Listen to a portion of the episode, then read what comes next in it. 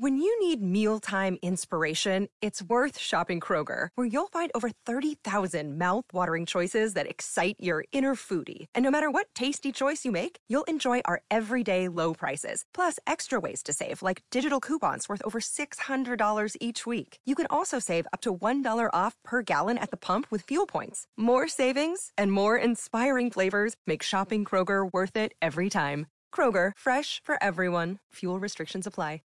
Avant de commencer cet épisode, laisse-moi te parler de mon partenaire, Nevu Matrix, la nouvelle matrice pour réussir ensemble. C'est grâce à eux si je peux vivre mon rêve de vous partager toutes ces belles aventures parmi les distilleries du Québec. Clique sur le lien en bas. Toi aussi, tu mérites de vivre ton rêve.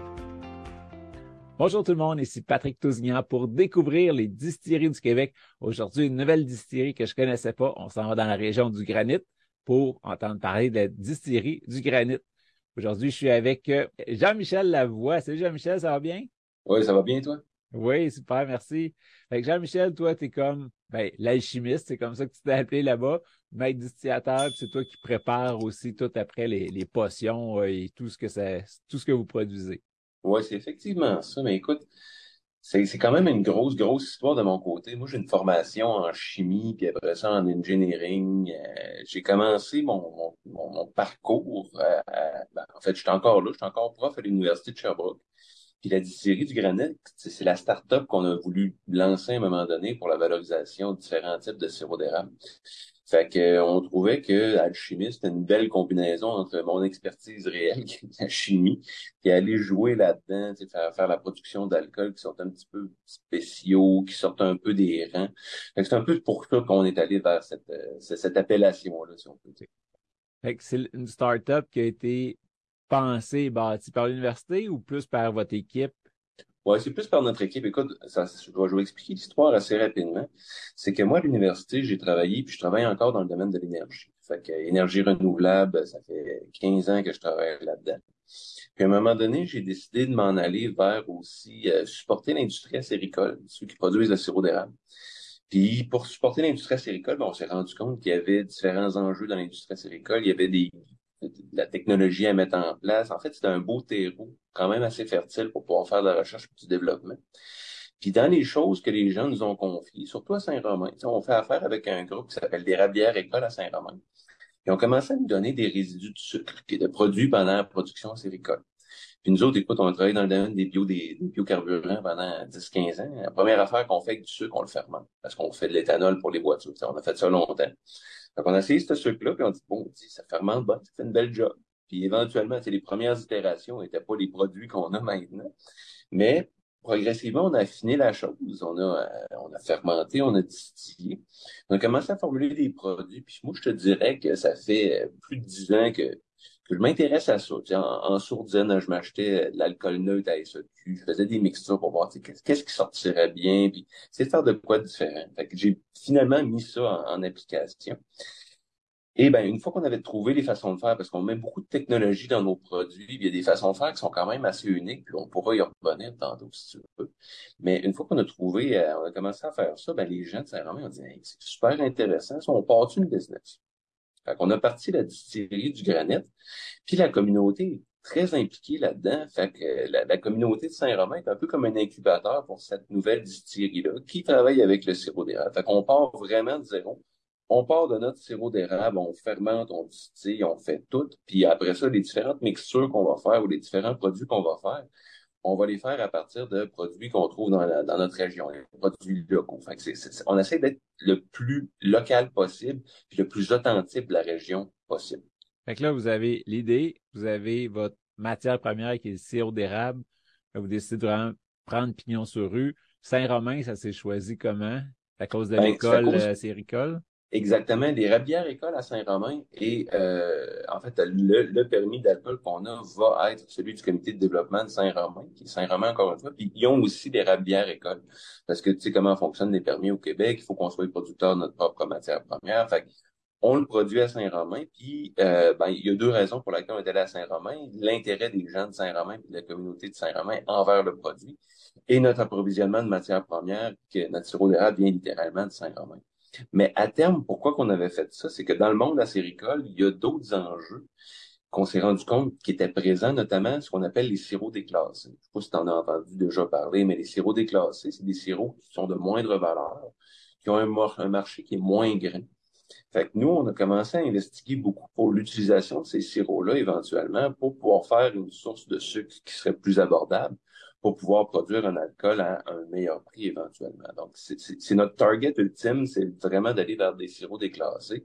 Puis, on a toute une panoplie de recherche qui se fait à l'université en parallèle dans mon labo pour pouvoir développer toutes les technologies pour que ces sirops-là aient la qualité voulue pour pouvoir produire éventuellement des alcools. Fait que dans les sirops déclassés, on a euh, qui sont euh, fileux, je pense que, ça s'appelle. ça, fait des filaments un peu comme de la tire d'érable, mais en sirop. Fait qu'il y a quelque chose qui ne marche pas pour une canne conventionnelle à la maison. Fait aussi gustatif, super bon, mais vous pouvez vous en servir dans d'autres choses qu'une canne. C'est ça, exactement. Puis notre idée, c'était vraiment d'aller cibler ces sirops d'érable-là prioritairement pour pouvoir les valoriser, parce que pendant un certain temps, il n'y avait pas une valorisation optimale de ces sirops-là au Québec. Je pense pas qu'il y ait encore une valorisation optimale. Il y en a beaucoup que c'est des sirops qui vont être utilisés dans le monde alimentaire. Nous on dit, écoute, il y a du potentiel avec ça. On a développé des technologies vraiment quand même très élaborées pour pouvoir, tu, parlais du sirop filant. On a trouvé une façon maintenant de casser ce sirop filant-là, de le remettre bien beau pour pouvoir l'utiliser pour la fermentation. Fait qu'on a développé, il y a beaucoup de technologies, comme je te disais tantôt, derrière nos produits qui fait en sorte que, ben, en bout de ligne, je crois qu'on est capable de se démarquer, non seulement avec les produits, mais nos façons de faire qui sont assez, assez exotiques par rapport à un distillateur classique, je pense. Fait là, tu as fait quelques tests au début avec un alcool neutre SEQ. Ça marchait, ça donnait des beaux produits. Fait que là, vous avez créé votre alcool de base à base de sirop d'érable. Puis là, tu t'amuses à faire des liqueurs, puis t'amuser avec ça. Fait comment que ça, comment l'idée de ces produits-là est venue, puis comment la sélection pour la distillerie actuelle s'est faite? Oui, effectivement. Ben, écoute, on a eu, on a eu un peu de coaching au départ euh, avec euh, avec une distillerie qui nous a un peu montré comment fonctionnaient les, les bases de la distillerie. Parce que nous, on avait une façon de faire, mais c'était pas une façon de faire classique. Tu sais, à l'époque, tout ce qui était low wine, ça nous disait rien. maintenant, on sait exactement qu'un low wine, première distillation, deuxième distillation, quand c'est nécessaire, troisième distillation on a appris ça, on a mis les, structures en place pour produire un alcool qui était optimal. Puis aussi, une des choses qui est super importante par rapport à notre capacité de recherche et développement, quand on, quand on a commencé à fermenter notre sirop d'érable, parce que pour l'instant, on n'utilise pas de sirop d'érable déclassé, c'est à terme qu'on veut les utiliser. Là, pour l'instant, on utilise le sirop d'érable de, de l'érablière école. Mais quand on a commencé à fermenter, ça prenait quelque chose comme trois ou quatre mois fermenter une batch. Puis avec toute notre optimisation de fermentation, on est rendu à 5-6 jours maintenant pour fermenter. Fait que tu vois, on a, on a mis encore une fois beaucoup de, de savoir-faire pour pouvoir faire ces fermentations-là. Donc, on a commencé avec deux liqueurs. Une qui était euh, un spritz, euh, une imitation d'un spritz qui était faite avec des produits locaux, et une autre qui était une liqueur de café. La liqueur de café, j'avais ça en tête depuis un certain temps. Euh, mais à l'époque, on travaillait avec un, mixologue du nom de André Duncan, qui est un, quand même un mixologue bien connu dans la région ici. Puis lui travaillait avec nous, puis il nous a aidé à formuler les premières recettes. moi, j'avais amené, bon, liqueur de café, mais lui, il a dit, bon, ben, liqueur de café, pourquoi pas mettre des piments forts là-dedans aussi? Fait qu'on a rajouté trois types de piments forts, ancho, morita, chipotle fumé. écoute, ça complétait bien la mixture. Mais on a formulé ça pour que le piment fort soit pas agressant. T'as pas l'impression de boire du tabasco. T'as vraiment un petit kick qui vient après le café. C'est vraiment une belle succession en bouche. Café, piment fort, puis le piment fort, on dirait qu'il vient avec la rétro-olfaction de ton alcool. ça, euh, ça a fait quand même un beau produit qui a été notre, best-seller au, départ. Euh, le spritz, c'était quand même une belle liqueur d'été aussi. Euh, l'intérêt de ça, c'était d'avoir quelque chose qui était un peu à l'image des spritz européens, mais fait avec des produits locaux. On n'a pas d'agrumes au Québec, donc on a travaillé avec ce qu'on avait. Donc, melon, concombre, euh, rhubarbe, lavande, pour faire une mixture qui était très été, très bord de piscine. Puis ça, on se rend compte aussi que les gens maintenant sont habitués. Puis là, quand mai, juin ont commencé à, se pointer, puis commencé à faire chaud, que le, climat était favorable, les gens ont commencé à à retourner vers le spritz qui est redevenu très populaire. Fait ça, ça a été nos deux premiers produits. Puis à la fin de la première année, on a, on voulait aussi faire hommage à la canneberge du Québec. Puis la canneberge, c'est pas un fruit qui est super facile à travailler. Peut-être que tu le sais, là, mais la canneberge, c'est pas un fruit très fragrant. C'est pas un fruit qui va avoir des esters, c'est un fruit qui va avoir beaucoup de composés aromatiques. Fait que, on a essayé de travailler avec ça. On a déshydraté de la canneberge. On a essayé de la travailler dans le gin basket pour sortir juste l'odeur ou l'arôme de canneberge. Pas été capable. Fait qu'on a formulé quelque chose, une belle macération avec nos canneberges. Puis on a utilisé aussi de la framboise puis du thé du labrador pour compléter le tout ce qui nous donne notre liqueur maintenant, canneberge, framboise, thé du Labrador, qui est quand même une belle expérience aussi. La framboise va pousser sur ma canneberge, va faire ressortir ma canneberge. C'est pas pour rien aussi qu'on va trouver des cocktails de fruits, des jus qui sont framboises, canneberge, c'est quand même assez commun. On l'a bien dosé pour pas que la framboise prenne le dessus. Pousse sur la canneberge, puis le thé du Labrador va lui donner une belle rondeur à la fin, qui est quand même assez intéressante aussi. Fait que ça, c'est un produit qu'on a sorti dans le premier temps des fêtes. Puis depuis ce temps-là, on le sort à la fin de l'année. On récolte les canneberges, on fait nos, notre produit. Dans le temps de Noël, c'est notre grosse liqueur. Fait de plus en plus au départ, c'est sûr que tous nos produits étaient presque tout le temps disponibles, mais éventuellement, ça va être des produits qui vont être nichés par saison. Après ça, parce qu'on a fait beaucoup de produits, après ça est venu notre liqueur de bleuet. Mais le bleuet, c'est à peu près la même affaire que la canneberge. On a essayé de sortir la fragrance du bleuet, puis comme je disais tantôt, on utilise juste des vrais ingrédients, pas de saveur artificielle. Fait que je voulais pas mettre trois gouttes de saveur de bleuet là-dedans pour que ça donne quelque chose qui goûte le bleuet. Je voulais vraiment prendre du bleuet. Fait on s'est mis à travailler avec le bleuet. Puis écoute, on en mettait, puis on en mettait. Puis c'était jamais vraiment à l'image de ce que je cherchais. Puis généralement, ma règle du pouce, quand je vais formuler quelque chose, c'est puis c'est imagé, bien sûr, je l'ai pas fait, mais je veux avoir le goût de me baigner dedans. Je veux prendre mon bain dedans tellement c'est bon. Puis mon bleuet, on l'avait formulé, puis on n'était pas encore rendu. J'ai dit, bon, dans la forêt, il y a le bleuet, il y a du sapin pas loin. Puis moi, chasseur, j'aime bien marcher un peu de sapin quand je vais à la chasse, puis ça enlève mon haleine de matin, fait que l'orignal se rend pas trop compte que c'est moi qui s'en rend compte, mais il s'en rend moins compte. Puis le sapin, je trouvais qu'il y avait pas d'intéressant, puis chimiquement parlant, il y a beaucoup de terpènes dans le sapin. Fait qu'en prenant du sapin et en le mettant avec le bleuet, ça avait un peu comme le même effet que la framboise avait sur ma canneberge. En ce sens, la framboise, avec les volatiles, va pousser sur les, aromates de ma canneberge. Je mets du sapin là-dedans. Écoute, ça sort numéro un. Ça fait un super beau, un super beau mix. Les terpènes poussent sur ma saveur de bleuet. Puis en boudin, ça fait un super beau produit.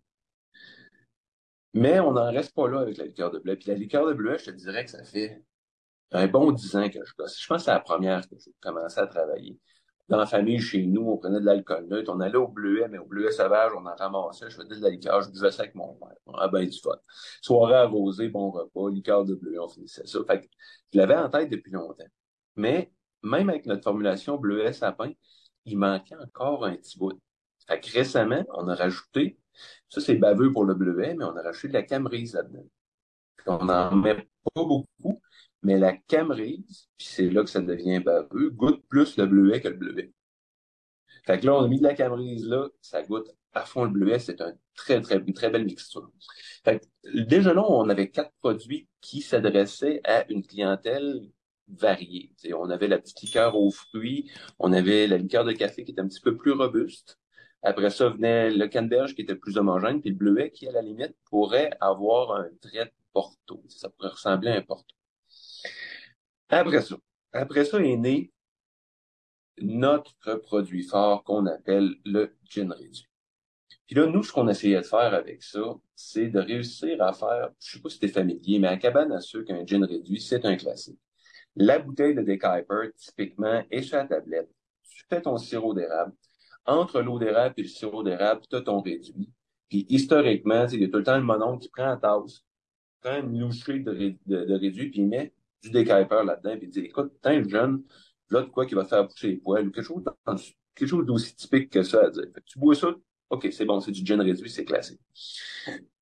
Maintenant, on s'est dit, comment formuler le gin réduit pour que ça nous rappelle notre enfance?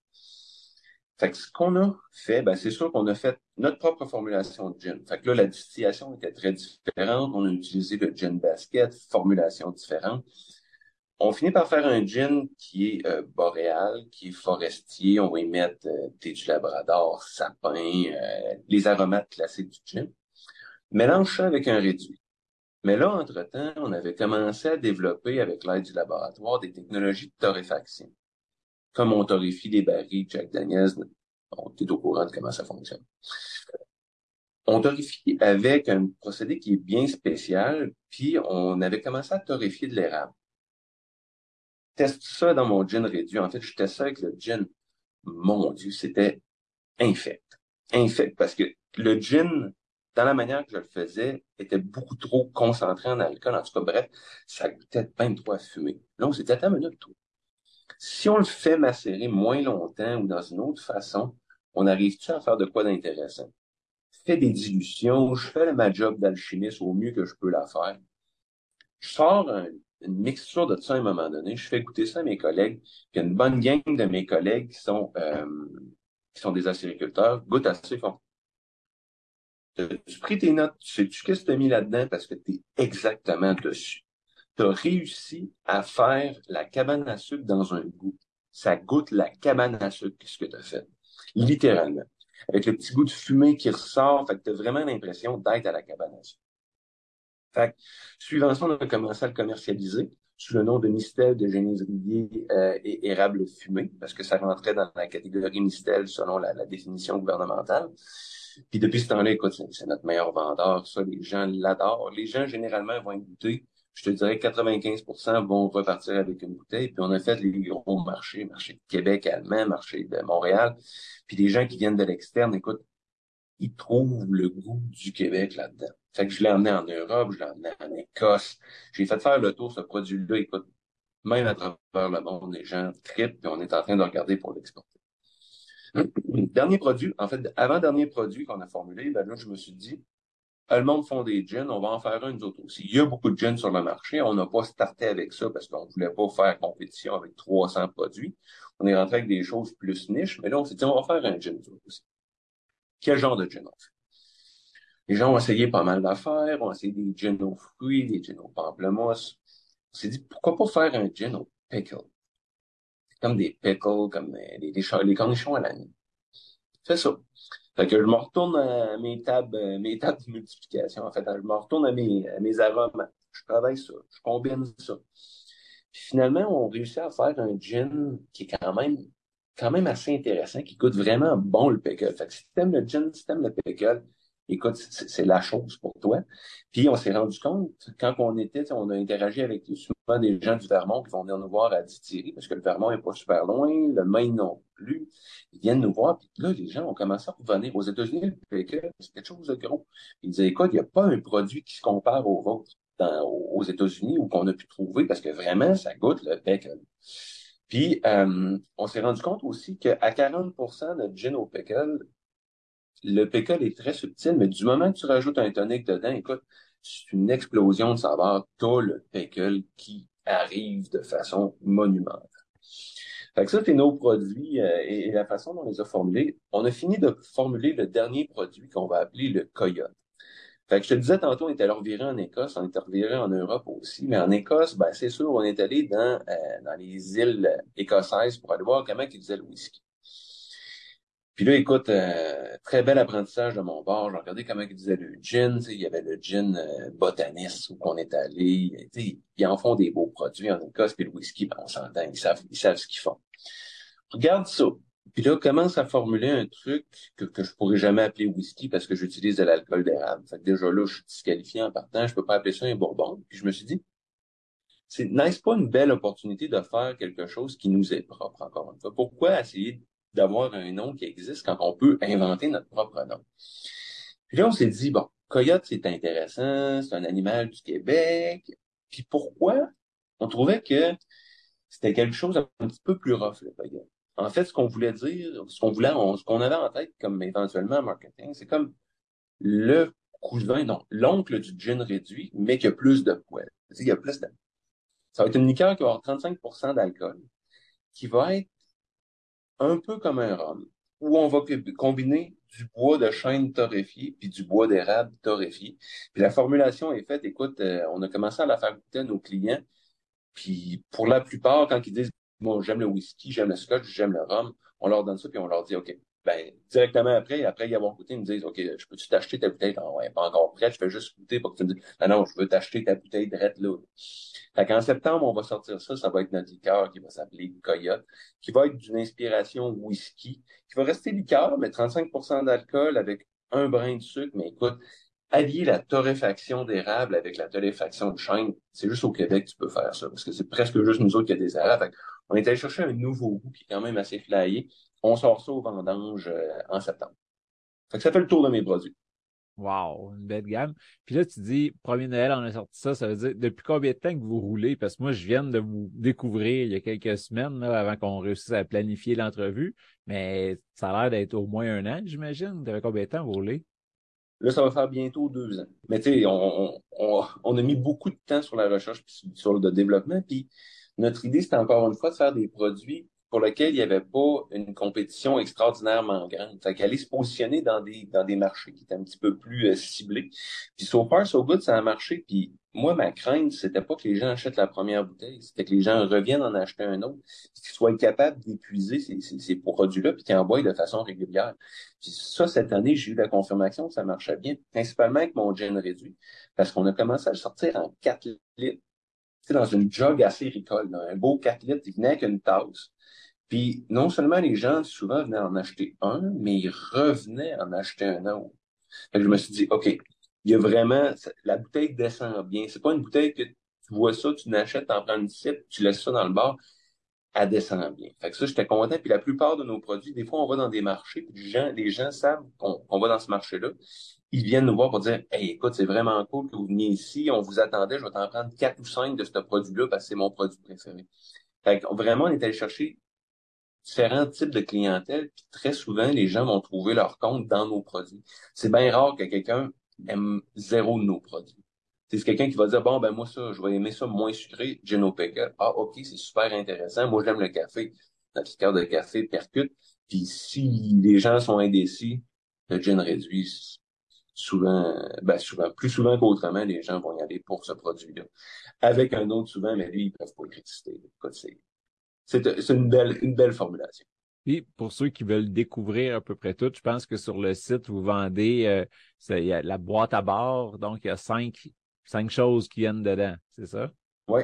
Ben, écoute, le bar en boîte, malheureusement, on l'a épuisé parce que, comme je t'ai dit, il y a beaucoup de nos liqueurs qui sont saisonnières, fait qu'on en refait actuellement. Mais on livre maintenant à Québec de façon stédée. Fait si les gens veulent découvrir nos produits, ils peuvent juste acheter des petites bouteilles puis faire l'équivalent du bar en boîte. On s'entend, c'est une autre possibilité.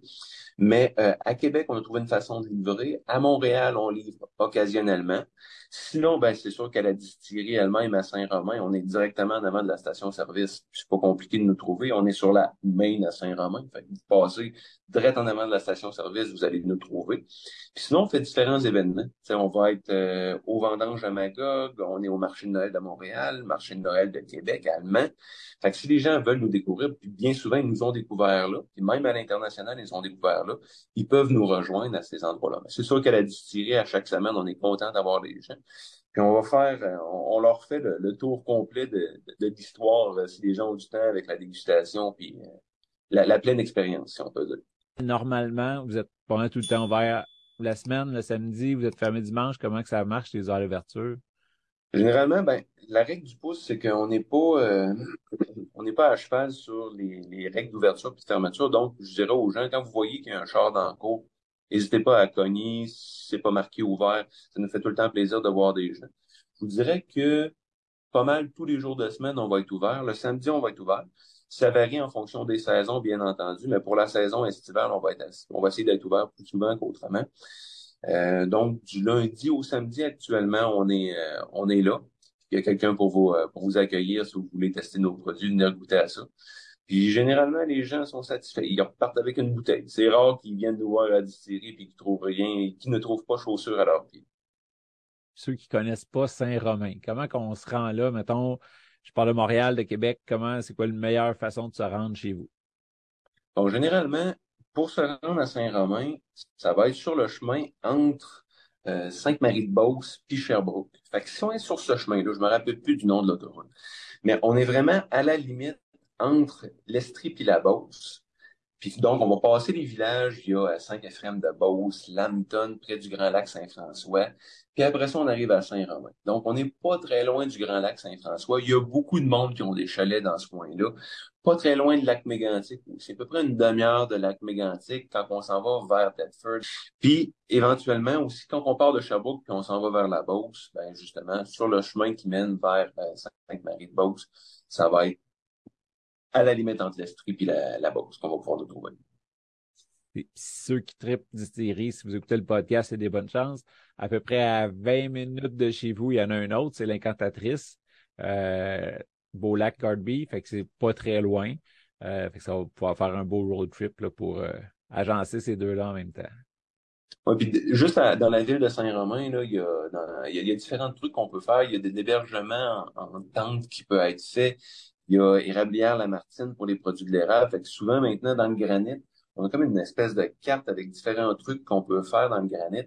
Les gens vont combiner donc la Martine, refaire un tour après la distillerie.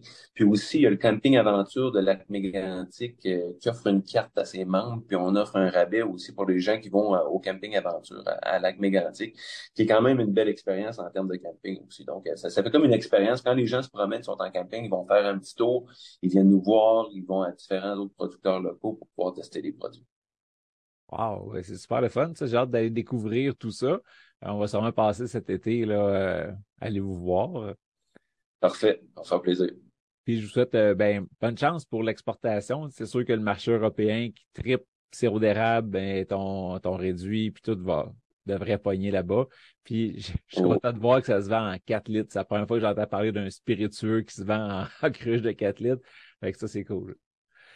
On, est, on était, on était. Écoute, ça a été un guess. On s'est dit, est-ce que le monde l'aime assez pour acheter des 4 litres? Et la réponse est oui. Le gin réduit est suffisamment bon pour en prendre un 4 litres, puis pas être mal pris avec le 4 litres.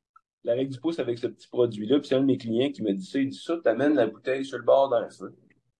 Tu dévisses le bouchon, tu tires le bouchon dans le feu, parce que de toute façon, tu n'en auras plus besoin. Puis tu passes ça autour, puis éventuellement, la bouteille, elle va disparaître. Elle va s'évaporer au courant de la soirée. Puis le 4 litres fait penser à dans le temps, justement, le Saint-Georges, puis tout, là, qui venait en ah, grosse cruche, fait que le monde, ils se reconnaissent, puis euh, ils passent à travers. C'est ça. Ah. Fait que là, tu as parlé du coyote qui s'en vient pour euh, septembre à peu près, la fête des vendanges à Magog, ceux qui veulent aller le découvrir par première fois, ceux qui sont en Estrie, ça va être facile. Euh, sinon, si on passe tout de suite, on peut goûter, tu disais, mais on peut pas en acheter. Exactement. Donc, j'ai deux produits à la boutique que je peux faire goûter aux gens. J'ai fait euh, je peux pas l'appeler vodka encore une fois, mais j'ai fait l'équivalent d'un moonshine où j'ai fait plusieurs distillations sur un de mes produits. J'ai combiné avec de l'eau d'érable fraîche de la saison. Ça donne un beau produit qui, qui est clean. Ça aussi, c'est un produit qu'on peut goûter pour les amateurs de vodka ou dans ce coin-là, moonshine. Puis éventuellement, le coyote, oui, est aussi à la boutique. Ça me fait plaisir de le faire goûter. Puis quand je me promène, moi, personnellement, quand je fais des événements, marcher, des trucs comme ça, comme par exemple, moi, être à, à Bécancourt le 5-6 août, je vais emmener le coyote aussi pour le faire découvrir aux gens, pour, euh, pour faire un petit teaser aux gens, pour, que, pour leur donner le goût de, de revenir nous voir. Yes. Un gros, gros merci, Jean-Michel. Euh, fort agréable comme rencontre. Ça donne vraiment le goût d'aller goûter parce que ce que tu as décrit, c'est. Il y en a pour tout le monde, tu l'as dit. Tout le monde va trouver son compte. Puis c'est le fun parce que justement, vous n'êtes pas allé taper des mêmes choses que tout le monde a fait avant. Fait que euh, ça va être le fun de découvrir cette gamme-là. Super. On vous attend. Mais merci beaucoup. Ciao. Merci.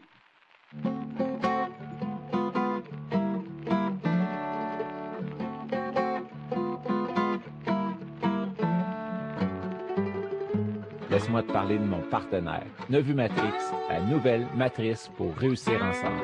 C'est grâce à eux si je peux vivre mon rêve de partager toutes ces belles aventures parmi les distilleries du Québec. Clique sur le lien en bas. Toi aussi, tu mérites de vivre ton rêve.